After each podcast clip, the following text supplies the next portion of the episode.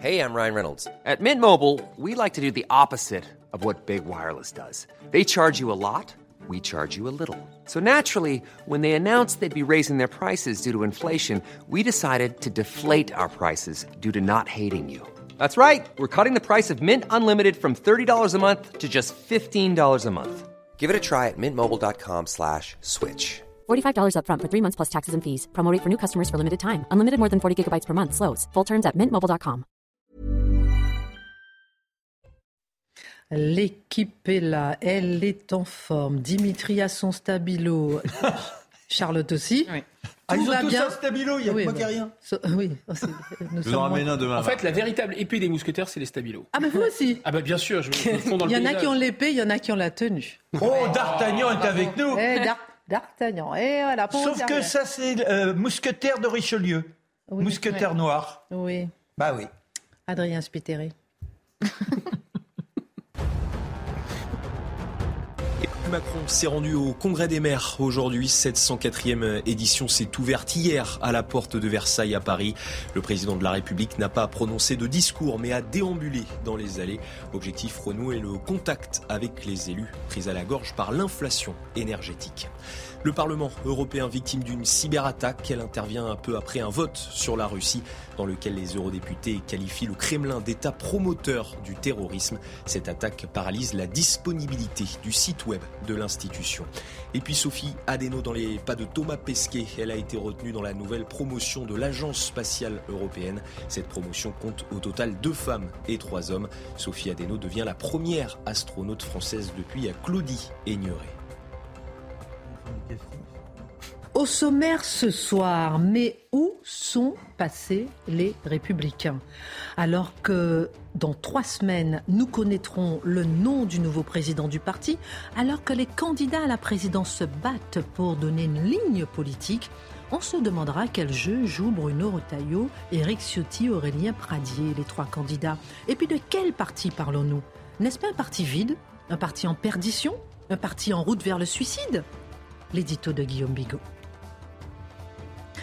La députée LFI Rachel Keke s'est mobilisée contre l'expulsion d'un délinquant ivoirien radicalisé. Ce soutien d'une élue de la République française ne traduit-il pas une manifestation de lobbying communautaire d'une élue plutôt franco-ivoirienne en faveur d'un des siens? Cet épisode relance une question.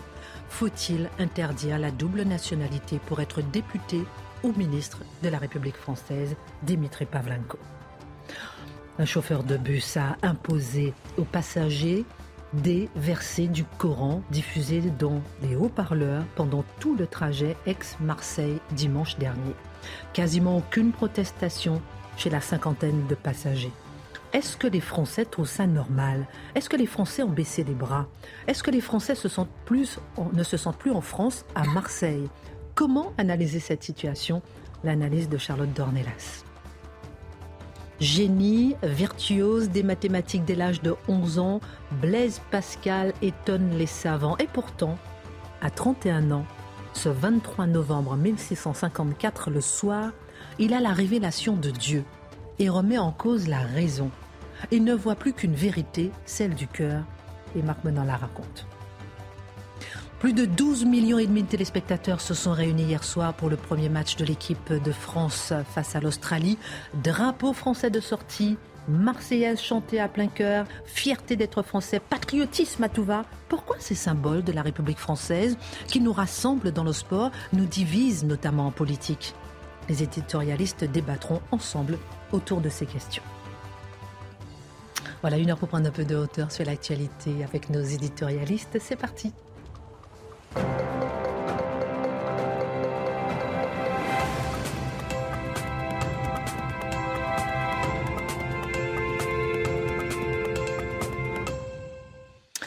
Comment allez-vous? Ravi de vous retrouver ce soir. Charlotte, ça va? En garde. Regarde On- Il est intenable. hein. Non, mais on joue à ça on- dans le bureau, mais euh, on est devant les Ah pardon, pardon, je recommence. On est, on est sage. Le générique est parti. On est ravi de vous retrouver. Ravi de vous revoir, mon cher Guillaume. En tout cas, dans un instant, la minute de Guillaume Bigot à 20h.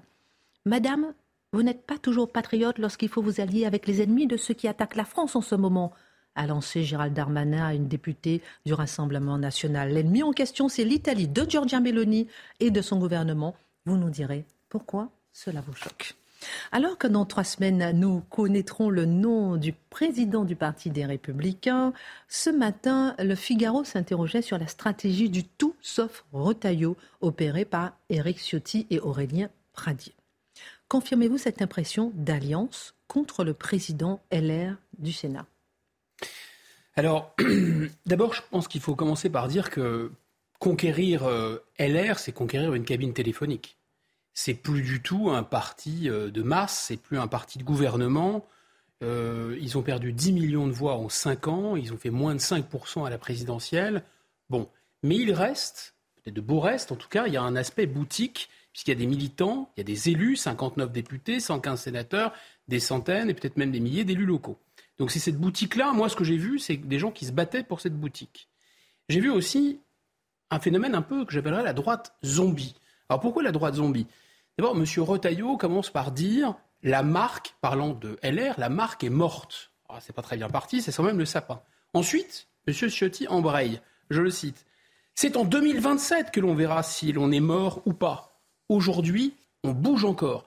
Alors, vous savez, qu'est-ce que c'est qu'un zombie? C'est quelqu'un qui ne sait pas très bien s'il est mort ou s'il est vivant et qui bouge encore exactement la définition que donne M. Ciotti. Donc c'est vraiment une droite zombie. Il ajoute, M. Ciotti, les coquins, on ne doit jamais autant remercier nos militants qui sont tous là. Et je leur dis, je leur dis encore merci d'être là malgré tout. Alors là, c'est quand même un aveu assez incroyable. C'est-à-dire que si c'était lui, il serait plus là. Mais enfin bon, là, comme il est là, il est là. Il y a la droite aussi clone, ce que j'appelle la droite des clones. C'est vraiment trois clones. C'est-à-dire qu'ils étaient habillés pareil, même costume bleu, même cravate bleue, même chemise blanche. On aurait dit des helpers, vous savez, d'Emmanuel Macron. de leur C'est presque en marche. Voilà. Presque, pas tout à fait. Alors, ils avaient exactement les mêmes éléments de langage, ils disaient quasiment les mêmes choses. Grosso modo, ils étaient d'accord avec le gouvernement, mais il fallait critiquer le gouvernement. Ils étaient d'accord avec les analyses de Rassemblement national ou de Reconquête, mais il fallait critiquer le Rassemblement national et Reconquête. En fait, ces gens-là, je ne sais pas s'ils parlent de la même façon. Est-ce qu'ils pensent d'ailleurs? On ne sait pas très bien s'ils pensent, parce que pour proposer quand même de mettre un uniforme à l'université, il ne faut pas penser beaucoup, à mon avis. Et puis surtout, vous l'avez dit, il y a quelque chose comme tous contre Rotaillot. Il y avait une droite que j'ai sentie très insincère et une droite en fait assez politicarde. C'est de notoriété publique. M. Ciotti et M. Euh, Rotaillot sont très proches sur les questions d'immigration, sur les questions régaliennes. Et pourtant, on a assisté à quoi? On a assisté à ce qui était manifestement une alliance de revers entre M. Ciotti et M. Pradier contre M. Retailleau pour l'isoler. M. Pradier faisant un peu la figure de, lièvre en quelque sorte. Et ça, c'est étrange parce que M. Ciotti est allé contre ses convictions pour se rapprocher de quelqu'un qui est plus éloigné de lui que M. Retailleau sur le fond, mais évidemment euh, pour pouvoir écarter son rival, M. Retailleau. Donc moi, j'ai plutôt vu une querelle de boutiquiers et ce que le général de Gaulle aurait appelé une bataille même de politiciens. Ah oui, on va aller encore. C'est pas moi, c'est le général de Gaulle. Oui, oui, je sais. On va aller un peu plus loin. Pourquoi ne peuvent-ils pas choisir entre alliance avec le gouvernement ou alliance avec Marine Le Pen?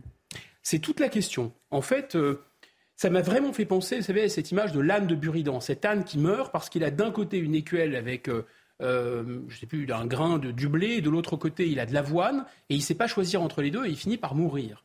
Et c'est exactement ce qu'a théorisé M. Retailleau, qui a dit nous ne sommes ni euh, le marchepied de Marine Le Pen, donc pas d'alliance avec eux, ni la béquille du gouvernement. Donc c'est le retour de Nini.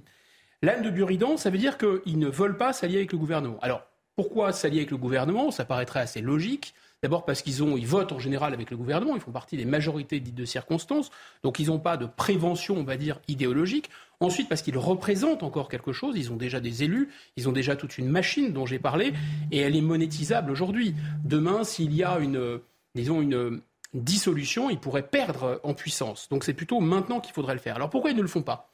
D'abord parce que je pense qu'ils craignent que le gouvernement puisse affronter une crise, une crise très grave. Ils ne veulent pas être entraînés dans une crise si le gouvernement venait à traverser une crise. Ensuite, bah, parce qu'aucun d'entre eux n'est véritablement un poids lourd. Ce n'est pas eux qui vont se présenter, sauf extraordinaire, en 2027. Et ils n'ont pas encore choisi, en fait. Et donc, ils sont dans une position d'attente tactique. Ils pourraient tout à fait se rallier à un macroniste, c'est-à-dire Darmanin ou le maire. Ils pourraient se rallier à un ex-macroniste, comme Édouard Philippe, ou ils pourraient se rallier à un anti-macroniste, en tout cas en parole, euh, comme David Lisnard ou Laurent Wauquiez. Alors maintenant, pourquoi, deuxième question, il ne s'allie pas avec euh, Reconquête ou avec le RN bah, je pense qu'ils disent, d'abord, ils le disent eux-mêmes, c'est M. Rotaillot qui l'a dit, ils n'ont pas envie de se faire dévorer, ils ont peur de, de, se faire avaler. Donc ils ont peur de tout, en fait, ils ont peur des deux Je crois que une vous, remarque. Avez, vous avez très bien compris, ils ont absolument peur de tout. Et la peur est mauvaise conseillère, absolument. Donc c'est le côté marche-pied, on ne veut pas servir de marche-pied, on ne veut pas se faire dévorer. Ensuite, je pense qu'ils ont une analyse, on y reviendra, qui me semble erronée, c'est-à-dire que Éric Zemmour a déjà essayé l'alliance des droites et que ça n'a pas fonctionné. Voilà pourquoi ils ne veulent pas. Et enfin, je pense qu'ils sont toujours c'est un parti de notables, ils ont ces préjugés des notables encore sur cette idée de diabolisation, il veut être dans le camp du bien. Et donc je pense que cet âne de Buridan, il est en fait un âne de Buridan schizophrène. C'est-à-dire qu'ils pensent comme Emmanuel Macron, mais ils ne peuvent pas le dire. Et, donc ils parlent comme Éric Zemmour et comme Marine Le Pen. Ils disent les mots qui vont plaire à l'électeur, mais ils se comportent comme de parfaits petits notables, comme de parfaits petits Playmobil euh, pro-majorité. Donc ils votent avec le gouvernement. Et en fait, ils continuent, ce qui est un peu la marque de Gédéon, vous savez, dans la Bible, c'est-à-dire que c'est le marqueur, c'est-à-dire qu'ils continuent à diaboliser l'extrême droite, comme dirait Mathieu, voilà. Euh, et ça, c'est une marque pour eux d'appartenir à la classe dirigeante. Ils ne sont pas comme le populo, si vous voulez. Et au fond, c'est plus tellement parce que Marine Le Pen est sulfureuse ou qu'Éric Zemmour est sulfureux. D'ailleurs, M. Ciotti a dit lui aussi qu'il aurait voté pour Éric Zemmour apparemment au second tour. Non. Ils ne veulent pas mêler, se mêler évidemment à la populace en quelque sorte. Eux, ils appartiennent au Rotary Club, donc ils sont, ils sont plus chics. Ils ne sont pas du niveau de l'extrême droite. Je pense que c'est ça le fond de l'affaire. Beaucoup de questions parce qu'il y a d'un côté justement le parti, euh, justement le parti politiciens et puis à la droite française qui regarde justement et qui se pose une question, mon cher Guillaume, mhm. que devrait-il faire pour sauver la droite ou LR Est-ce qu'il devrait choisir une direction parmi les deux directions qu'on a citées?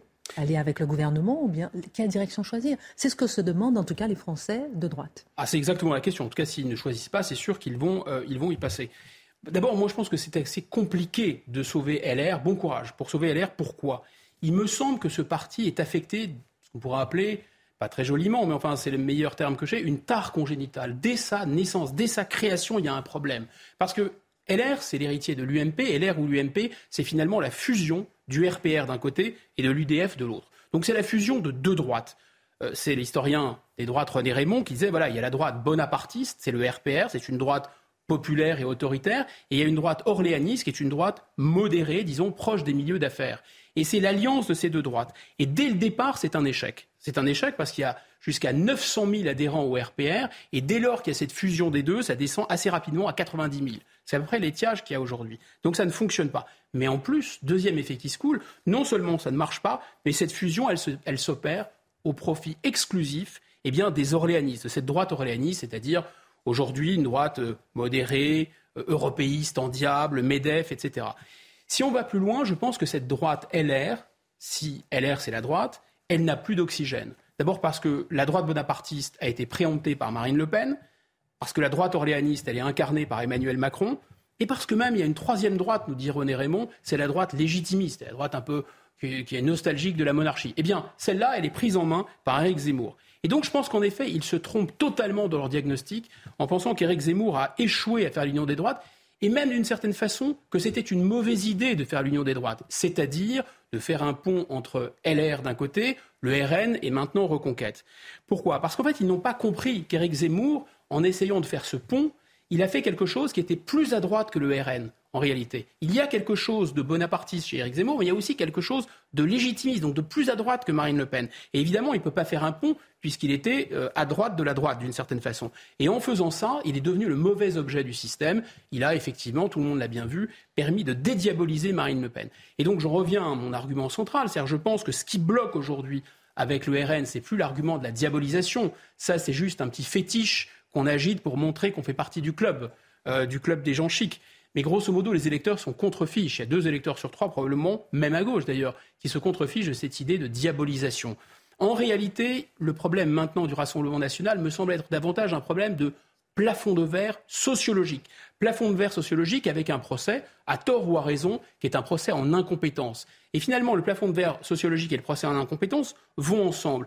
Pour comprendre ce qui se passe, téléportons-nous à la fin des années 70. L'électeur bourgeois, l'électeur qui avait fait des études, avait probablement envie d'une alternance à gauche. Il avait envie que ça change, il avait envie d'un vote presque social. Mais il ne pouvait pas voter pour le Parti communiste, parce que le Parti communiste, c'était sale, c'était la fête de l'UMA, c'était la Grèce qui tâche, etc. C'est pas chic. Donc il ne votait pas pour les partis communistes, et en même temps, ça faisait peur, le Parti communiste. Et donc, François Mitterrand, qui lui appartenait à l'élite, à la classe dirigeante, il a créé un parti, le Parti socialiste, et il a fait un programme commun avec le Parti communiste. Et là, ça a totalement décontaminé, d'une certaine façon, le vote social, le vote d'alternance, et ça a fonctionné. Et donc, mon calcul est simple. N'importe quel, je mets ça en- en- entre parenthèses, n'importe quelle personne de LR qui oserait faire une alliance en bonne et due forme avec le Rassemblement national ou avec Reconquête et un programme commun, évidemment, il raflerait la mise et il gagnerait exactement pour les mêmes raisons qui ont fait gagner François Mitterrand.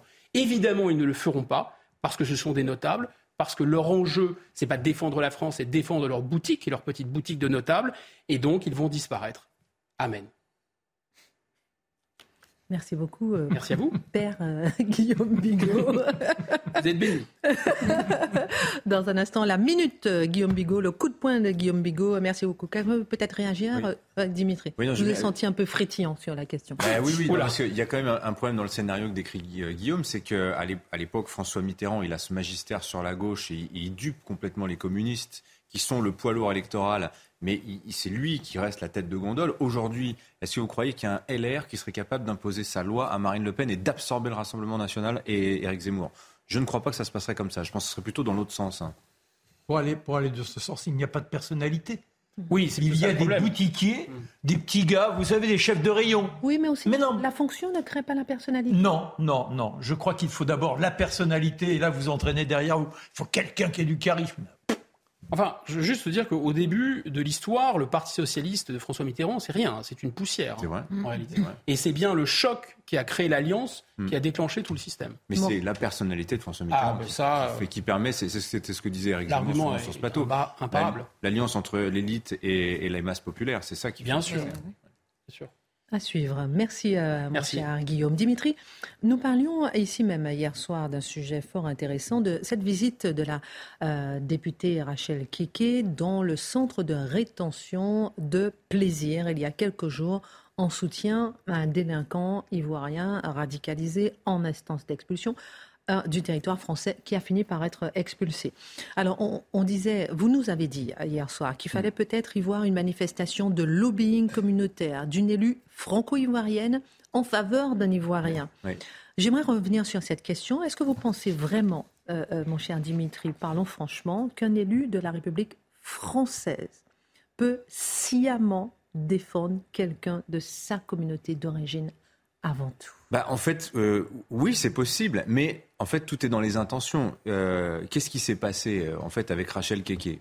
Est-ce que c'est sa double nationalité franco-ivoirienne qui l'a poussé à intervenir pour tenter d'empêcher l'expulsion d'un demi-compatriote, parce qu'elle est à moitié française. Le, le Mousse B en question, hein, lui, il n'était pas français, il était ivoirien. Est-ce qu'elle s'est sentie une loyauté iv- ivoirienne concurrente de la loyauté qu'elle doit à la France, parce qu'elle est française, parce qu'elle est aussi députée de la République, hein, euh, ou bien, tout simplement, c'est le geste politique d'une femme de gauche qui est hostile aux expulsions d'étrangers, geste qu'elle aurait donc pu effectuer en faveur de n'importe quel ressortissant étranger, un Albanais, un Argentin, un Suédois, que, que, que sais-je encore. Bon, bah, chacun se fera son idée, en fait, hein, sur ce qui s'est passé. Ce que l'on peut dire, ce qui est de factuel, et, ça nourrit un peu la réflexion sur ce qui s'est passé, c'est que cette visite parlementaire, donc ça fait partie des prérogatives hein, du- d'un député, il peut visiter des lieux de détention et de rétention, euh, clairement, ça sort de la routine parlementaire de Rachel Keke. Vous allez voir son fil Twitter. Elle poste beaucoup, ou plutôt son administrateur, parce que je ne pense pas que ce soit elle, poste beaucoup. hein. C'est un compte récent qui a été ouvert euh, quand elle est entrée à l'Assemblée nationale. Euh, elle poste tous les jours et c'est quasiment que du social. Soutien aux grévistes dans telle entreprise, euh, soutien aux aides-soignants à l'hôpital, etc. C'est du social, c'est des grèves, voilà. Rien sur le mousse, fameux mousse B. hein. Tout ça se passe il y a quelques jours, hein, la semaine dernière. C'est entre le 13 et le 15 14 novembre, novembre que, tout, que tout se joue. Et Mousse B, là, vous voyez pas, il n'y a pas une mention de sa visite au centre de rétention de plaisir sur son compte Twitter. Tout ça reste hors champ de la communication politique de Madame la députée Rachel Keke. En revanche, celui qui est très actif médiatiquement dans cette affaire. Enfin, médiatiquement, s'entend pas, s'entend les réseaux sociaux, hein, euh, parce qu'à part ces news, personne n'en a parlé. Et les valeurs actuelles, personne n'en a parlé de cette histoire-là. Euh, le plus actif médiatiquement dans cette affaire, c'est le fameux Adama Traoré, dont Charlotte nous a parlé hier. Adama avec un H, hein, c'est pas le même que. Euh, alors ce Adama Traoré, on rappelle, militant euh, communautariste, c'est lui qui tient la caméra, enfin ou le téléphone plutôt, euh, lors de la visite de Rachel Keke dans le centre de rétention de plaisir. C'est lui qui parle, c'est lui qui parle, c'est lui qui profère les menaces, qui cherche l'esclandre avec les policiers. Voilà. Et donc, en fait, ça pose très clairement la question de l'instrumentalisation de Madame la députée Rachel Keke dans cette, dans cette affaire. Instrumentalisation par une personnalité visiblement plus forte qu'elle, qui vraisemblablement a une ascendance sur elle, allez, une emprise, pour parler comme certains, euh, sur, sur Rachel Keke. Donc, la question, on peut préciser, est-ce qu'il y a un problème d'indépendance d'esprit de Rachel Keke, d'une élue de la République, dans cette affaire Mousbé Elle sert un petit peu de bélier, si vous voulez, pour enfoncer les portes du centre de rétention. Euh, bon, après, des histoires d'indépendance d'esprit des députés, il y en a plein. Hein. Regardez tous ceux qui présentent des propositions de loi ou des, ou des amendements qui sont écrits par des, par des lobbies. Hein, il y a des pressions dans tout, de tout temps. Ah, vous avez vu, les amendements sur les, lois sur le tabac, par exemple, il y a 15 fois le même amendement qui arrive. Bon, ça pose la question de l'indépendance d'esprit de, de certains de nos députés. Ou bien, et donc je reviens à la question de départ, celle que vous me posiez, est-ce que c'est la double nationalité franco-ivoirienne de Rachel Keke qui la pousse à aller défendre ce délinquant récidiviste euh, radicalisé simplement parce qu'il est ivoirien je vous, laisse, je vous laisse répondre à la question. Alors, euh, c'est vrai, Dimitri, que ce n'est pas la première affaire où la double nationalité d'un député ou deux ministres pose question. Effectivement, la dernière fois qu'on en a parlé, euh, petit retour en arrière, on est en 2016, au début 2016, c'est juste après les attentats du 13 novembre, vous en rappelez. Et il y a tout ce débat qui est lancé par François, par François Hollande, un président de gauche, sur la déchéance de nationalité des terroristes binationaux. Ça a demandé une révision constitutionnelle qui n'aura jamais lieu, hein, ça va être enterré assez rapidement. Mais en fait, on se rappelle qu'à l'époque, dans les débats parlementaires, ça avait posé un problème de conscience à pas mal de nos élus. Et on s'était rendu compte qu'à l'Assemblée nationale, il y avait beaucoup de franco-algériens, franco-grecs, franco-chiliens, franco-suisses, euh, franco-israéliens, que sais-je encore. Voilà, que tous ces gens-là siégeant à l'Assemblée nationale. Et le député, les républicains franco-israéliens, Meyer Habib, à l'époque, avait dit euh, j'estime qu'il y a à peu près 60 députés binationaux sur 577. Donc dans la législature de l'époque. Hein. Mais 60 sur 577, ça fait quand même soit, 10% euh, de binationaux, et même un peu plus à l'Assemblée nationale. Ça n'est pas rien. Alors combien il y en a aujourd'hui des binationaux à l'Assemblée? Bah, C'est très difficile à dire. Pourquoi? Parce que la loi française n'oblige pas un citoyen à signaler à l'état civil qu'il possède une autre nationalité. Ça peut rester un secret toute votre vie si vous le voulez. Voilà. Il n'y a pas de statistiques officielles du nombre de binationaux, on ne sait pas trop. On a des fourchettes, des estimations. Alors j'ai trouvé un vieux chiffre de l'INED, l'Institut de la démographie qui date de 2009, qui nous dit 3 millions. Euh, un, historien, démographe, Patrick Weil, dit lui c'est plutôt 5 millions. Donc vous voyez, ça nous donne une fourchette, mais ça n'est pas très précis. Rachel Keke, elle, vous noterez qu'elle ne fait absolument pas mystère de sa double nationalité, et je dirais même plus qu'elle en a fait un argument électoral dans sa circonscription du Val-de-Marne. Enfin, Rachel Keke, elle était connue quand même avant d'être élue députée, c'est la femme de chambre qui a fait plier la multinationale Accor. C'était ça son histoire à Rachel Keke. C'est pour ça qu'elle est députée aujourd'hui. Elle avait cette histoire-là et sa binationalité faisait partie bah, du personnage, hein, quelque part. Mais vous noterez que la majorité de, nos députés, d'ailleurs vous pouvez consulter le vôtre, à hein, lui poser la question, est-ce que par hasard vous ne seriez pas binational? Ils sont plutôt discrets. Pourquoi? Bah Parce que tous disent... Le mien, il est guadeloupéen. Hein? Comment? Non, le mien, il est guadeloupéen. Le vôtre, il est C'est c'est 100% français. 100% français. Il y avait un piège. Aucun risque. Oui, il y avait un petit piège, même, si vous suiviez. Mais alors, voilà, tous ces binationaux, ils disent, en fait, le problème, c'est que si vous dites que vous êtes franco quelque chose, ça génère une suspicion. Voilà, on en vient là. Suspicion, c'est le cœur du sujet. Et donc en 2016, toujours au moment du débat sur la, sur, euh, la déchéance de nationalité, le député Thierry Mariani, alors à l'époque il est les Républicains, hein, depuis il est passé au Rassemblement national, alors lui il avait mis les pieds dans le plat, il avait proposé d'interdire la binationalité des élus au nom, disait-il, du risque de conflit d'intérêts. Et donc il se donnait lui-même en exemple en disant, quand j'étais ministre des Transports, j'ai été amené à négocier, euh, vous savez, c'est le, financement du tunnel Lyon-Turin. Donc c'est toujours une histoire qui d'ailleurs n'est toujours pas terminée. Euh, qu'aurait-on dit si j'avais été franco-italien? Parce que comme il s'appelle Mariani, il y avait des gens qui disaient, ouais mais vous êtes sûrement pas tout à fait français, monsieur Mariani. Il a dit, si, regardez, je suis administrativement 100% français, mais c'est légitime que vous me posiez la question. Voilà. Alors évidemment, la gauche lui était tombée dessus à l'époque. alors que le débat, quand même, je rappelle, c'est François Hollande qui lance le débat sur la déchéance de nationalité. Euh, et alors, toujours dans cette début d'année 2016, où vraiment le sujet est chaud bouillant, Bernard Debré, donc autre député Les Républicains, avait proposé, lui, d'aller euh, encore plus loin en supprimant totalement la double nationalité. Marine Le Pen l'avait fait quelques années plus tôt, et elle disait, Marine Le Pen, euh, elle trouvait explosive la présence massive de citoyens, je la cite, un tiraillés par leur double allégeance. Double allégeance. Et ça se tirait la bourre à l'époque avec l'UMP, entre Marine Le Pen et l'UMP. Henri Guénaud disait non, on l'a proposé nous avant Marine Le Pen, euh, parce qu'il n'est pas illégitime de discuter de cette question et de savoir comment il est possible d'avoir une double fidélité.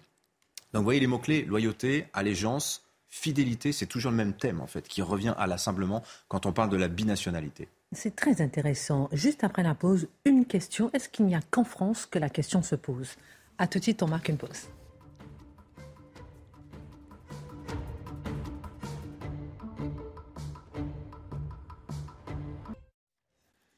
Dans un instant, euh, sur Face à l'info, la minute de Guillaume Bigot, l'Italie, un pays ennemi de la France. Vraiment, on vous entendra sur ce sujet. Dans un instant aussi avec Charlotte Dornelas, ce chauffeur de bus qui impose des versets du Coran aux passagers du bus. Mais que se passe-t-il? La minute info, Adrien Spiteri. La Russie aurait tiré environ 70 missiles de croisière sur l'Ukraine selon Kiev. Au moins trois morts et six blessés ont été recensés dans la capitale. L'approvisionnement en eau a également été coupé dans la ville. L'Ukraine va demander une réunion d'urgence du Conseil de sécurité de l'ONU selon le président Volodymyr Zelensky. Olivier Véran s'oppose à la réintégration des soignants non vaccinés. Le porte-parole du gouvernement s'est exprimé ce mercredi. Il assure suivre l'avis des autorités scientifiques. Ils sont plusieurs milliers de soignants à ne pas pouvoir reprendre leur activité. Et puis les hospitalisations pour bronchiolite augmentent en France. Elles atteignent des niveaux très élevés selon les autorités sanitaires. Plus de 6800 enfants de moins de 2 ans sont passés aux urgences la semaine dernière. 2552 ont été hospitalisés avec cette épidémie, des cabinets pédiatriques sont également saturés. Nous avons appris hier qu'un chauffeur de bus avait récemment imposé des versets du Coran psalmodiés à ses passagers pendant tout le trajet entre Aix et Marseille. C'était dimanche dernier. Alors, euh, Charlotte, quasiment aucune protestation chez la cinquantaine de passagers. Est-ce que pourquoi vous souriez Parce que vous avez la question à Dimitri. Est-ce qu'à l'étranger ah, C'est vrai, je suis tellement pressée. Ah, On saute la case Dimitri. Pardon. Non, non, en plus, en plus pardonnez-moi. Non, je vous prie de bien vouloir m'excuser. Eh ben non, mais, non, mais c'est vrai. Revenons sur. Non, non, non, mais pardonnez-moi. Merci beaucoup d'avoir souri. vous êtes tellement sage. Je vous adore. Mais alors, non, mais alors vraiment, c'est vrai qu'on voulait savoir est-ce qu'il y a qu'en France qu'on se pose la question sur cette double nationalité euh, des députés et des ministres français, des, des, ministres. Timide la question quand même en France. Hein, vous aurez noté parce que bah, c'est comme quand vous parlez d'immigration, on parlait de double nationalité. Déjà rien qu'en parler, c'est prêter le flanc aux accusations de racisme ou de xénophobie. Alors j'invite tous les soupçonneux à regarder ce qui se dit sur la double nationalité, enfin sur les sujets de citoyenneté à l'étranger. D'abord, sachez que la majorité des États dans le monde tolèrent la double nationalité, tolèrent, mais ça ne veut pas dire qu'ils la reconnaissent. C'est le cas de la France, on tolère, ça n'est écrit nulle part dans le droit français, la double nationalité. C'est quoi la différence entre tolérer et reconnaître? C'est que quand vous tolérez la double nationalité, vous admettez que quelqu'un puisse être franco-ivoirien, mais à l'instant T dans ses démarches, un tel est français ou ivoirien. faut choisir. C'est pas fromage et dessert. Vous choisissez. Et euh, la France est extrêmement tolérante en matière de double nationalité. Bah, la preuve, c'est qu'on peut devenir Premier ministre quand on a la double nationalité. Manuel Valls, il était, euh, il était euh, franco, il est franco-espagnol. en Algérie, en Australie, à Taïwan, interdiction, euh, quand on est binational, d'avoir euh, un mandat politique ou même des fonctions publiques. Dans certains pays, la double nationalité, elle est carrément interdite. En Chine, Azerbaïdjan, République démocratique du Congo, etc. En Tunisie, interdiction de répudier la nationalité tunisienne. Vous êtes franco-tunisien, vous pouvez répudier la nationalité française, pas la tunisienne. Et alors d'ailleurs, en Tunisie, très intéressant, il y a deux ans de ça, vous avez un groupe de députés qui a interpellé le nouveau chef du gouvernement en lui disant euh, ce serait bien que vous renonciez à votre double nationalité, en l'occurrence française. Qu'est-ce qu'on lui dit Qu'est-ce qu'on lui reprochait au chef du gouvernement? Ben, Que celui qui a la nationalité française a juré allégeance à la France. Voilà ce qu'on disait. Donc, vous voyez, il y avait encore une fois les mêmes sujets que nous fidélité, loyauté, euh, etc. Les mêmes sujets. Et c'est une crainte universelle en fin de compte? Est-ce que c'est une crainte excessive? Chacun se fera son opinion. Mais on voit quand même que la question travaille toutes les nations. Et en fait, la grande tolérance traditionnelle de la France, comme je vous l'ai expliqué, euh, bah, ne doit pas nous interdire de nous interroger quand vous voyez une députée qui émet comme ça quand même de sérieux, de sérieux signes de clientélisme envers les ressortissants d'une autre nationalité. C'est précisément ce qui est le, le cas de Rachel Keke. Merci beaucoup. Ça valait le, le, le, coup de revenir sur cette question. Merci beaucoup, euh, mon cher Dimitri. Alors, euh, Charlotte, nous avons appris, donc je disais hier, vous connaissez déjà mon lancement, qu'un chauffeur de bus avait récemment imposé déverser euh, du courant à, à la cinquantaine de passagers. Ça s'est passé dimanche dernier entre Aix et Marseille. Personne n'a bronché. Qu'est-ce qui s'est passé? Est-ce que c'est anecdotique? Comment analyser tout ça? Bah, en, réalité, c'est ce qu'on appelle des signaux faibles dans le pays. Ils sont individuellement anecdotiques, mais collectivement, ils représentent quelque chose. En l'occurrence, euh, ils sont, euh, on pourrait dire, inquiétants. Euh, c'est-à-dire que seule cette histoire pourrait sembler ridicule, ou plus exactement, s'intéresser à cette histoire et en faire une chronique pourrait sembler ridicule. Simplement, quand vous accumulez les différentes histoires à euh, ce qui s'est passé dans ce bus, c'est-à-dire les professeurs menacés jusque dans les, euh, jusque dans les établissements scolaires, les musulmans traqués pendant le ramadan, les femmes qui sont sous pression le jour où elles retirent leur voile. Souvenez-vous de cette candidate de The Voice qui avait été adulée parce qu'elle portait le voile et qui, le jour où elle l'a retiré, s'est fait insulter euh, sur les réseaux sociaux, aux imams intimidés jusque dans leur propre mosquée parce qu'ils demandent à réformer ou à adapter la pratique de l'islam à la France, aux Français qui sont insultés parce que mécréants, aux établissements scolaires qui renonce à donner le nom d'Arnaud Beltrame ou de Samuel Paty par peur des représailles en France, aux intellectuels qui sont sous protection ou devant des tribunaux parce que accusés euh, d'islamophobie, aux chrétiens qui sont, euh, euh, qui sont, vous savez, chassés lorsqu'ils processionnent dans certains endroits, aux juifs qui sont obligés de déménager après avoir eu des pressions, aux athées qui se voient menacés de mort parce qu'ils revendiquent leur athéisme. Quand vous accumulez tout ça à cette histoire-là, vous vous dites que ça n'est pas l'histoire d'un homme, dans un bus qui, euh, tout seul, décide de passer les versets du Coran vous comprenez qu'il y a plusieurs personnes qui rêvent d'imposer cette, cette, manière de vivre, en l'occurrence islamiste, à la France. Or, il y a plusieurs choses à remarquer dans cette histoire, vous l'avez un peu évoqué. Un, le chauffeur de bus, ça dure 40 minutes le trajet. Pendant 40 minutes, il donc, il fait écouter ces versets du Coran. Seules deux personnes réagissent dans le bus. Une première euh, qui lui demande de cesser ça et le deuxième qui est un retraité algérien particulièrement choqué de l'absence de réaction. On va y revenir. Ensuite, le chauffeur insiste et il dit c'est mon bus, je fais ce que je veux, si vous n'êtes pas content, vous descendez. Très bien. Ensuite, les autres passagers, en effet, se taisent. Sans doute, alors je ne suis pas dans la tête de tous ces passagers et nous n'avons pas accès à tous les témoignages, mais on en a un une dame âgée qui calme son mari qui veut intervenir et qui lui dit on est entre ses mains. Ils sont dans le bus, tous ces gens. On comprend qu'en tout cas certains, en tout cas cette femme, a peur. Et en dernier recours, on a une procédure disciplinaire qui est engagée grâce à ces témoignages. Et le chauffeur n'assume plus. Il ment sur la réalité des témoignages, or ils sont additionnés, euh, et tente d'user de notre droit, en l'occurrence des méandres qui s'y collent, là dans la procédure disciplinaire, en expliquant que pas du tout, ça n'était pas dans les écouteurs, c'était son portable euh, qui était à côté de lui et que ça n'avait rien à voir. Donc vous voyez, il, il louvoie en se disant je vais, je vais réussir à m'en sortir. Très bien. Or, cette stratégie, elle est connue, la stratégie que lui met en place peut-être de manière individuelle. Hein, je ne dis pas qu'il s'est concerté avec 200 personnes. Simplement, la stratégie à laquelle il adhère par la force des choses, c'est une volonté de soumission de la société, non pas pas en, voulant convaincre les gens, mais par la force. C'est-à-dire à partir du moment où je suis là, ce sera comme ça, vous êtes dans mon bus, euh, c'est comme ça.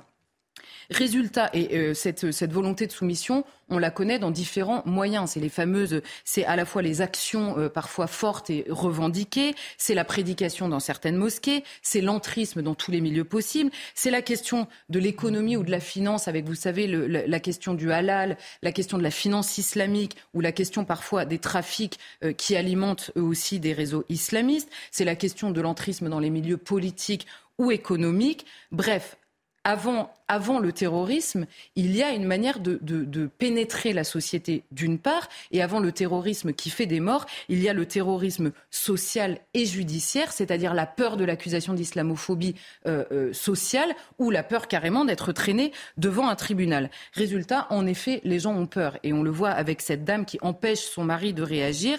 Et euh, cette, ah oui, je vous disais tout à l'heure que le seul qui a réagi, c'est ce fameux retraité algérien, et lui que nous dit-il en sortant du bus.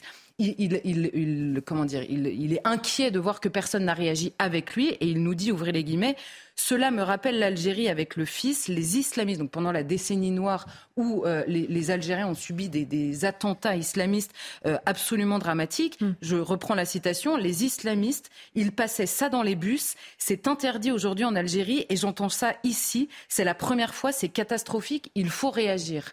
Alors lui, évidemment, ça réactive probablement ce qu'il a fui, je ne connais pas l'histoire de cet homme, mais étant donné son âge, c'est probablement ce qu'il a fui en Algérie. Il voit quelque chose d'extrêmement symbolique et d'extrêmement euh, révélateur dans sa vie à lui qui se produit à Marseille. Il s'inquiète et il ordonne finalement aux Français de réagir pour ne pas revivre ici ce qu'il a fui là-bas.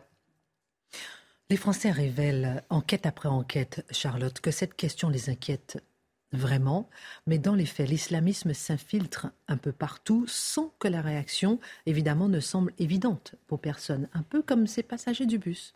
Oui, non, mais alors la réaction, c'est-à-dire qu'il n'y a pas de solution magique euh, euh, en, deux heures, on va régler le problème de, la pénétration euh, islamiste dans le pays. Certes, simplement, cette question-là, ne pose en cascade que des questions que personne ne veut même poser. C'est-à-dire que ce sont même des débats qu'on ne veut pas avoir et qui sont calés tout de suite. Un, il convient d'identifier les causes. Pourquoi est-ce que je dis ça? Parce que euh, la question de l'immigration revient souvent. Or, elle n'est jamais abordée avec sa conséquence culturelle, de la culture et de la manière de vivre des gens qui arrivent ici. Ça n'est pas, et là je quitte même la question de l'islamisme, ça n'est pas euh, injurieux, ça n'est pas honteux que de poser la question de tout ce que portent en eux les gens qui arrivent en France et qui vivent différemment de nous. Ça ne veut pas dire qu'ils vivent moins bien, ça ne veut pas dire qu'ils vivent de manière honteuse, ça veut dire qu'ils vivent différemment. Or, cette question-là n'est jamais posée et évidemment, quand vous faites venir en grand nombre et avec une démographie importante des gens qui sont musulmans, vous avez une petite partie d'entre eux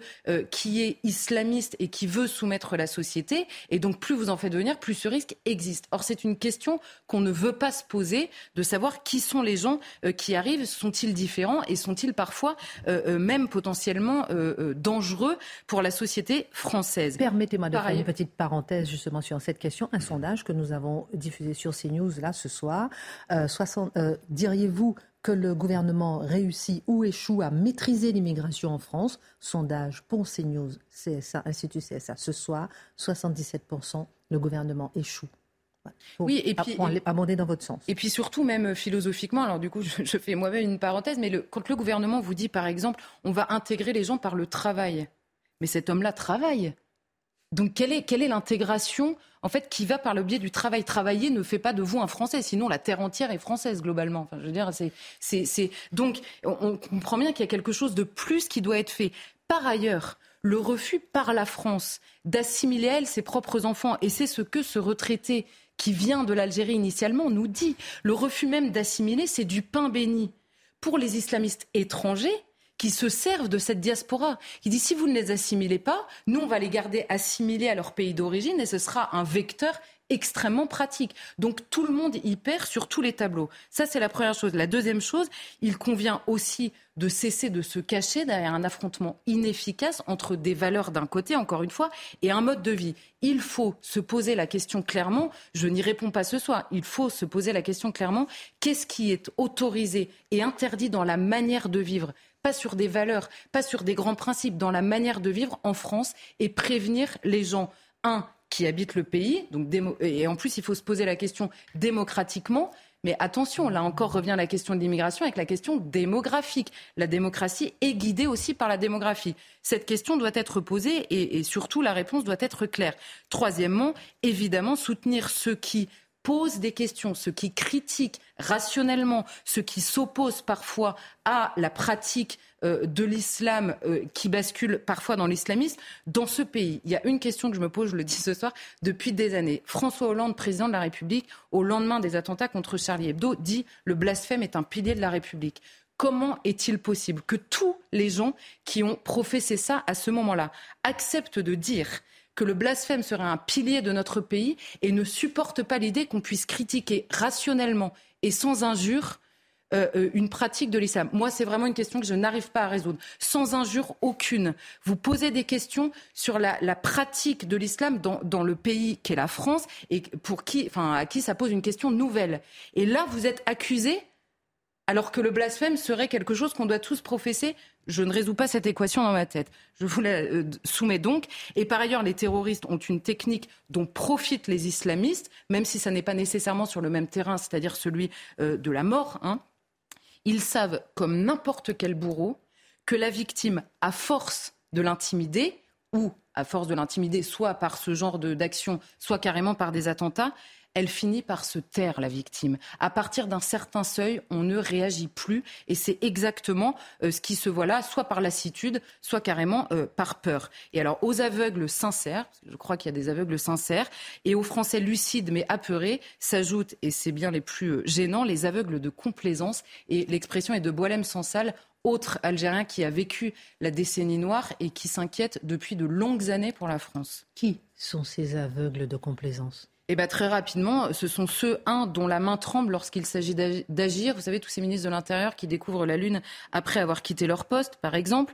Ce sont ceux qui ont peur des accusations au moment de parler ou de soutenir ceux qui ont parlé. Ce sont les derniers jours qu'on a découvert de Samuel Paty récemment. Derniers jours qui brisent le cœur, mais vraiment. Ensuite, ce sont ceux qui préfèrent accuser que protéger en acceptant la réalité ou tout simplement l'existence même du débat. Ce sont ceux qui préfèrent accuser, hein, ceux qui, à l'époque, le service public qui nous expliquait qu'il était d'extrême droite d'imaginer que des islamistes pouvaient pénétrer les réseaux de migrants, souvenez-vous. Hein. ce sont ceux qui organisent carrément l'infiltration islamiste. Et là, euh, l'exemple le plus caricatural, c'est euh, l'Union européenne, où les exemples ne cessent de s'accumuler à la fois de financement d'organisations. On apprend récemment que le CCIE, qui est la, résurgence, on va dire, du CCIF qui avait été dissous par euh, Gérald Darmanin, reçoit des financements euh, de l'Union euh, de l'Union européenne. Et alors eux, c'est carrément là de la complaisance plus forte. Toutes ces faiblesses sont clairement des brèches qu'ils utilisent partout, jusque dans un bus ex-Marseille. Merci beaucoup, Charlotte, pour votre regard sur cette question. Marc Menon, la page histoire avec vous. On va parler de notre ami euh, Blaise Pascal, génie, virtuose des mathématiques dès l'âge de 11 ans. Il étonne les savants, très jeune, et pourtant à 31 ans, ce 23 novembre 1654, le soir, il a la révélation de Dieu.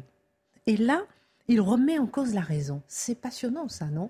C'est extraordinaire parce que c'est un gamin, oui, qui est dans la prospérité de la pensée, Mozart, il était là de son, son piano, et on se dit, mais d'où ce jaillissement peut-il lui venir? Eh bien, lui, c'est pareil avec les mathématiques. Bah, remarquons qu'il a quand même quelque chose de très particulier. C'est que quand il voit son père et sa mère ensemble, qui sont là, qui ont quelques tendresses, ça l'insupporte. Le petit môme, il est là, il se roule par terre. Il faut qu'on s'intéresse à lui et qu'à lui. Même ses deux sœurs n'ont pas le droit à quoi que ce soit. Et malheureusement pour lui, il sera dans l'exclusivité du cœur de son père, puisque quand il a trois ans, sa maman est emportée par la maladie. Et le voilà avec ce père qui adore les mathématiques et qui l'encourage comme le père de Mozart. Et on déménage à Paris et le salon de la famille devient celui où les grands savants, vous avez Robert Val, celui qui a inventé la balance, vous avez Gelsandi, le philosophe, et puis Descartes. Et ce petit môme, dès l'âge de 6 ans, 7 ans, pof, il s'immisce dans la conversation. Et quand il a 11 ans, il arrive avec un traité de mathématiques qui surprend tout le monde. Il dit, mais c'est pas possible. Et là, le père se fâche. Il dit, écoute, je te prive de mathématiques. C'est quand même extraordinaire. Je ne veux plus te voir avec les mathématiques. Il y a aussi le latin, il y a le grec. Il faut que tu sois un élève complet. Les punitions ont changé.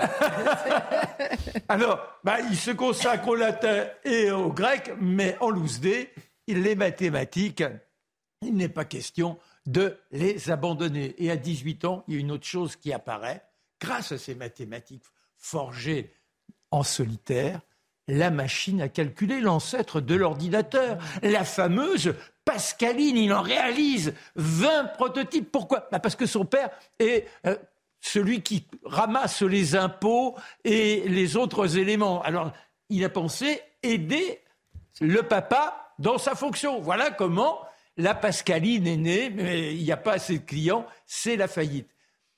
La religion, elle est loin, même si dans la famille on est pieux au point que sa sœur, Jacqueline, entre à Port-Royal. Et là, il est furieux, mais comment tu peux faire ça? Car grâce aux mathématiques et à ses contacts des mondes libertins, il a connu cette jouissance de la pensée. Et on le voit même, oh là là, passer les soirées à jouer. Et ça l'intrigue tellement le jeu qu'un jour il imagine deux joueurs qui arrêtent en pleine partie et il y a un trésor à se partager en fonction de ce que la partie serait devenue. C'est l'initiation au calcul de probabilité. Il partage ça avec Fermat, celui qui a fait A puissance n plus B puissance n sera toujours différent de C puissance n. Toujours est-il qu'il est dans ces voilà. Exactement. Mais alors, c'est formidable. Et puis, un jour, il est à cheval, il va voir un ami à Argenteuil, enfin, dans son carrosse, il a les domestiques, il est heureux, vraiment, il a oublié Dieu et sa sœur. Et sur le pont de Neuilly, est-ce qu'il y a un rat, un chien qui aboie? Toujours est-il que les chevaux se cabrent ils se mettent au galop et hop, ils versent dans la Seine. Par miracle, le carrosse a été, les rênes se sont coupées et il s'arrête là, hébété, et c'est son premier signe d'une attente de Dieu à son égard. Et quelques mois plus tard, le 23 novembre, le soir, est-ce qu'il est avec les formules ou tracassé par cette protection du divin qui lui a été accordée Toujours est-il que soudain, il y a quelque chose qui le prend, le feu intérieur, une incandescence inouïe, une sorte de révélation. Il y a quelque chose de jouissif, la véritable extase. Alors il prend des bouts de papier, il note tout ce qui lui vient. Il est dans la jubilation, la joie, la joie, la joie. Il l'écrit, la joie profonde, la joie extatique. les morceaux, il les recopiera le lendemain, il les placera dans sa veste à tout jamais, il ne le comptera plus. Reste, il écrit, à partir de là, la raison. Mais la raison, c'est quoi Au départ, ça repose sur des principes. La raison, c'est un postulat, et puis on s'amuse à faire un rouage de logique, mais c'est pas ça la vérité. Il écrit la vérité supérieure, indiscutable. Elle s'impose sans démonstration, sans temps, silencieusement. Alors, on pourrait dire presque que sa vérité, là, elle devient de l'intime conviction et ça pourrait conduire au fanatisme. Vous voyez que ce n'est pas si évident que ça, mais ça alimente encore la pensée des uns et des autres. Blaise Pascal, à la fois l'homme de la raison, de la déraison et du mysticisme. Merci. Il meurt à 39 ans. Merci infiniment pour ce portrait euh, merveilleux, très très très bien dressé. Hier soir, on va maintenant débattre de notre petit sujet d'actu. Hier soir, tout le monde a fait nation. Vous avez tous regardé évidemment sur MyCanal. Euh, vous avez fait partie des 12 millions et demi de téléspectateurs. Regardez le match de foot France-Australie. Génial, vive Giroud. Bon, ok, je me tais. Il a été très très bon. Mais c'était intéressant de voir à quel point on a fait nation. On rejette le drapeau français en politique, on le brandit dans le sport. On rejette la Marseillaise euh, à, d'autres moments, on brandit la Marseillaise dans le sport. On rejette le patriotisme euh, au quotidien et on le brandit dans le sport. Comment expliquer que dès que le coup de sifflet final est arrivé, si on a du bleu, blanc, rouge sur le visage, ça y est, on devient euh, d'extrême droite? Guillaume Bigot. D'abord, il faut dire que c'est une spécificité française. C'est en France. moi, j'ai une famille à moitié danoise de ma femme, et, ils sortent le drapeau très facilement. Ah donc c'est vraiment une spécificité française. Et donc je pense que notre classe dirigeante, pendant 40 ans, à coup de marteau-thérapie, a essayé d'expliquer au peuple que le patriotisme était honteux. C'est-à-dire qu'en fait, c'est la formule de Mitterrand, la nation c'est la guerre, l'Europe c'est la paix. Et donc le patriotisme, et en particulier la France, serait à la fois tout rikiki, minable, on serait trop petit, et en même temps, ce serait criminel potentiellement. Le pays qui a collaboré, le pays qui a torturé en Algérie, etc. Donc il y a eu cette marteau-thérapie pour qu'on ait la nation honteuse. Et donc qu'est-ce qui se passe dans le football? Mais c'est l'instinct qui se venge. Il y, a, il y a un refoulement. Cet, cet amour du pays, il est toujours là, mais il est rentré en fait. Et sur le terrain de sport, ça peut sortir. Le patriotisme est moins honteux. D'abord parce que c'est un jeu c'est un sport, c'est pacifique. Et puis on voit bien d'une certaine façon qu'il n'y a pas d'autre identité. Vous voyez bien que l'identité européenne, ce n'est pas un affectio societatis. Quand la zone euro marque un but, vous, tout le monde ne sait pas, oui, super, la zone euro a marqué. Ça ne fonctionne pas, du tout. Donc notre véritable identité, elle est française. Et par ailleurs, pour terminer, je pense que l'être humain est un mammifère territorial pardon d'être un peu vulgaire, mais il pisse aux quatre coins. On a tous besoin d'un territoire. Et si vous dites que ça n'existe pas, si vous dites que ça n'existe pas, l'instinct se venge de toute façon. Regardez ce qui se passe dans les cités. Il y a les tarterets contre les pyramides. Vous dites qu'ils appartiennent à, une espèce de cité mondiale, à la mondialisation. Ils n'ont plus de frontières. Et en réalité, ils recréent cette appartenance. Bah, moi, je, suis à la fois d'accord et pas d'accord. Non, non, mais allez-y, allez-y, allez-y, non, non, pas d'accord? Non, pas d'accord, parce que je crois qu'en réalité, c'est une fausse identification. À un moment donné, on est là, on extrapole, on adhère à des joueurs. Et on se trouve dans l'exploit en tant que tel. Alors, euh, il est de telle origine, double nationalité. Je me sens là emporté parce qu'il porte ce que j'aimerais réaliser moi-même. Alors, on nous donne un fagnon, c'est euh, le drapeau français. Mais c'est pas ça, viscéralement. Identité émotionnelle. C'est une uniquement de l'émotion. Et c'est pour ça d'ailleurs que en dehors de ces instants de contagion où on a l'impression qu'il y a une fusion de l'ensemble du peuple, le lendemain, à nouveau, passez-moi l'expression, chacun sa petite vulgarité, on se fout sur la gueule, on est dans la ségrégation, on est dans l'encouragement à son communautarisme et on ne veut surtout pas être de la nation. Charlotte, je n'arrive pas à comprendre justement euh, euh, cette fraction au moment du coup de sifflet final, justement, où on, on part en dehors de l'émotion et on revient justement à sa raison, peut-être entre guillemets, sa mauvaise raison. en écoutant et Guillaume et Marc, je, pense que vous avez un peu tous les deux raisons. Enfin, je, mm c'est vrai que c'est difficile de savoir, enfin, d'avoir un avis extrêmement définitif sur qu'est-ce qui anime les gens au moment où ils agitent leur drapeau français, mais collectivement, c'est à la fois en effet un patriotisme un peu vide. On soutient surtout une équipe et il se trouve que c'est la nôtre. Mais d'ailleurs, le monde du football lui-même ne, fait pas attention à ces questions de nationalité dans la manière de composer les équipes. Donc c'est assez contradictoire déjà.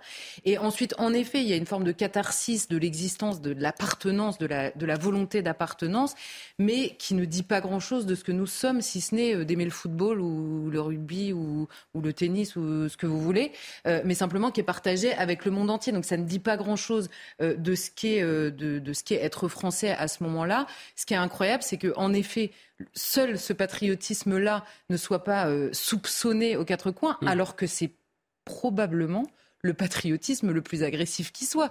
C'est-à-dire que vous, là, pour le coup, vous voulez que la, nation qui est en face de vous perde et, si possible, se fasse écraser. Ça n'est pas du tout ce, mm. qu'est le patriotisme politique. C'est pas du tout une critique hein, que je fais, c'est la manière dont fonctionne le sport. Mm. Mais ce qui est marrant, c'est que c'est un patriotisme agressif, contrairement à celui qui consiste à étudier son histoire, à certes voir ses ombres, mais relever avec fierté toutes ses lumières, qui est le, le, le, patriotisme. Il n'y a pas peut-être, euh, Dimitri, il n'y a pas peut-être des éléments euh, intéressants, euh, positifs, constructifs à prendre dans ce moment patriotique ponctuel? Ben, En fait, Charlotte me coupe un peu l'arme sous le pied parce que c'est vrai qu'en fait, dans le sport, non mais c'est vrai que c'est le patriotisme belliqueux. Avant, on aurait dit le nationalisme, c'est pas bien parce qu'effectivement, c'est on veut, on s'unit dans l'adversité contre l'adversaire. Et finalement, en fait, la forme, je dirais, défensive du patriotisme, celle qui, en fait, est peut-être la, la, la, la, plus saine, celle qui montre qu'une nation a encore des anticorps. Euh, la seule domaine où, où c'est autorisé, c'est l'économie, le patriotisme économique. C'est super à la mode. Tout le monde fait du Made in France, c'est le patriotisme économique. D'ailleurs, le Made in France, c'est très drôle. Ça va vous unir les écolos, euh, tous les patriotes de ce pays où on arbore les couleurs, les couleurs du drapeau, parce que c'est bien. En plus, ça fait de l'économie circulaire et euh, de l'écologie de proximité. Vous voyez, donc c'est le le seul domaine où c'est à peu près euh, euh, autorisé. Moi, ce qui m'embête quand même, enfin, je, juste pardon, je finis, Marc, c'est que euh, le patriotisme conçu comme une forme d'autodéfense, de, un peu ce que vivent les Ukrainiens aujourd'hui, qui se découvrent une nation quand ils se font attaquer. en réalité, est-ce qu'il faut attendre de se faire attaquer pour découvrir qu'on est une nation? C'est ça, moi, qui me fait peur en France, c'est qu'il y a plein de signes d'attaque, finalement, de la nation et le pays est comme euh, dépossédé de ses anticorps et il y a une interdiction de se défendre parce que c'est pas bien. Et je retiens en filigrane que pour vous, le pays n'est pas attaqué en ce moment. Non, mais, pas il, y a, non mais il y a deux choses. J'insiste là-dessus, c'est l'identification. Vous ne pouvez pas suivre un match de football sans être concerné. Il faut faire une projection. Alors vous choisissez votre camp. Bah, je suis avec les Bleus. Et c'est ça qui importe. Sinon, bah, c'est beau, mais ça ne vous concerne pas. Et pour aller dans le sens de l'économie, ah bah oui, on achète français. Mais quand vous allez fouiller dans le panier des gens, il y a quoi? Bah il y a le Made in China parce que ça coûte moins cher. Donc euh, tout ça, c'est bien lisser de l'affichage, mais je vous dis, allez dans les banlieues, le gamin, il vous dira pas je suis français demain.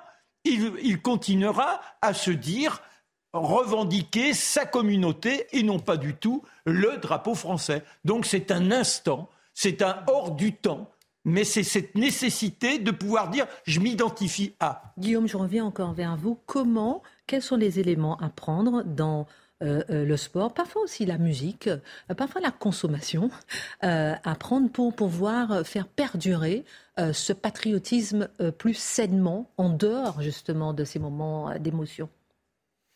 D'abord, ce que dit Marc est, vrai. Il y a quelque chose comme un patriotisme de, substitution ou un patriotisme à bon compte. Et c'est la formule. Mais, mais c'est aussi quelque chose d'assez logique. C'est la formule de Jaurès. Le patriotisme, c'est le bien de, c'est la patrie, c'est le bien de ceux qui n'ont rien. Et on voyait d'ailleurs que le football était euh, dédaigné pendant très longtemps par les, par les élites et ils se sont réappropriés. Donc je pense qu'en fait, il y a quand même une appartenance qui se manifeste là. La minute de Guillaume Bigot, la minute coup de poing de Guillaume Bigot après la minute info de Mathieu Devez. À tout de suite. Emmanuel Macron annonce qu'il aura un contact direct avec Vladimir Poutine dans les prochains jours. Les deux dirigeants vont notamment évoquer le nucléaire civil et la centrale de Zaporizhia, une centrale nucléaire que la Russie et l'Ukraine s'accusent mutuellement d'avoir bombardée. Une minute de silence pour l'agent du fisc tué. Elle a été observée au ministère de l'économie et dans les centres d'impôts. Les fonctionnaires et le ministre des Comptes publics, Gabriel Attal, se sont tués à midi pile. Un hommage à l'agent du fisc tué lundi lors d'un contrôle chez un brocanteur. Et puis des coupures massives d'eau et d'électricité après des frappes russes en Ukraine. La capitale Kiev a notamment été ciblée et trois centrales nucléaires ont été déconnectées. Le bilan est d'au moins six morts. Et selon l'armée de l'air ukrainienne, la Russie a tiré environ 70 missiles de croisière sur le pays. Ils ont visé des infrastructures stratégiques alors que des températures hivernales s'installent en Ukraine. L'Italie, un pays ennemi de la France, ce sont les mots employés par Gérald Darmanin à l'encontre de Giorgia Meloni et de son gouvernement. Cela vous fait bondir 60 secondes. Forcément, forcément, M. Darmanin explique que l'Italie est un ennemi. Pourquoi? Parce que l'Italie a refusé de créer un appel d'air en accueillant un bateau plein de migrants. Mais c'est exactement ce qu'Emmanuel Macron a fait en 2018. Donc c'est déjà totalement contradictoire. Deuxième point, il y a M. Darmanin considère que c'est un ennemi, mais il n'a pas bien compris la différence entre un ennemi et un adversaire. Un adversaire, on débat avec un adversaire. Un adversaire, c'est par exemple une démocratie qui est notre voisine ou une nation sœur. Un ennemi, on l'abat. C'est pas tout à fait la même chose. Donc, soit les mots ne veulent rien dire, soit il y a vraiment une espèce de férocité, quelque chose de très violent dans cette surenchère verbale. Et ça me fait penser à ce que disait M. Macron de la montée du populisme italien déjà. Il parlait de la lèpre populiste. Un lépreux, qu'est-ce qu'on fait? On l'isole. Donc qu'est-ce que c'est pour ces gens-là, entre guillemets, qu'un lépreux ou qu'un ennemi? Eh bien, c'est un gouvernement qui obéit à son peuple. En français, ça s'appelle une démocratie. La démocratie, c'est l'ennemi, c'est intéressant. Merci. Le coup de poing de, Guillaume, Bigot. il, ne sourit pas en plus. Hein. Merci. mon Dimitri, Charlotte, euh, euh, Marc. Euh, tout de suite, Pascal Pro et demain à 19h. Merci à tous.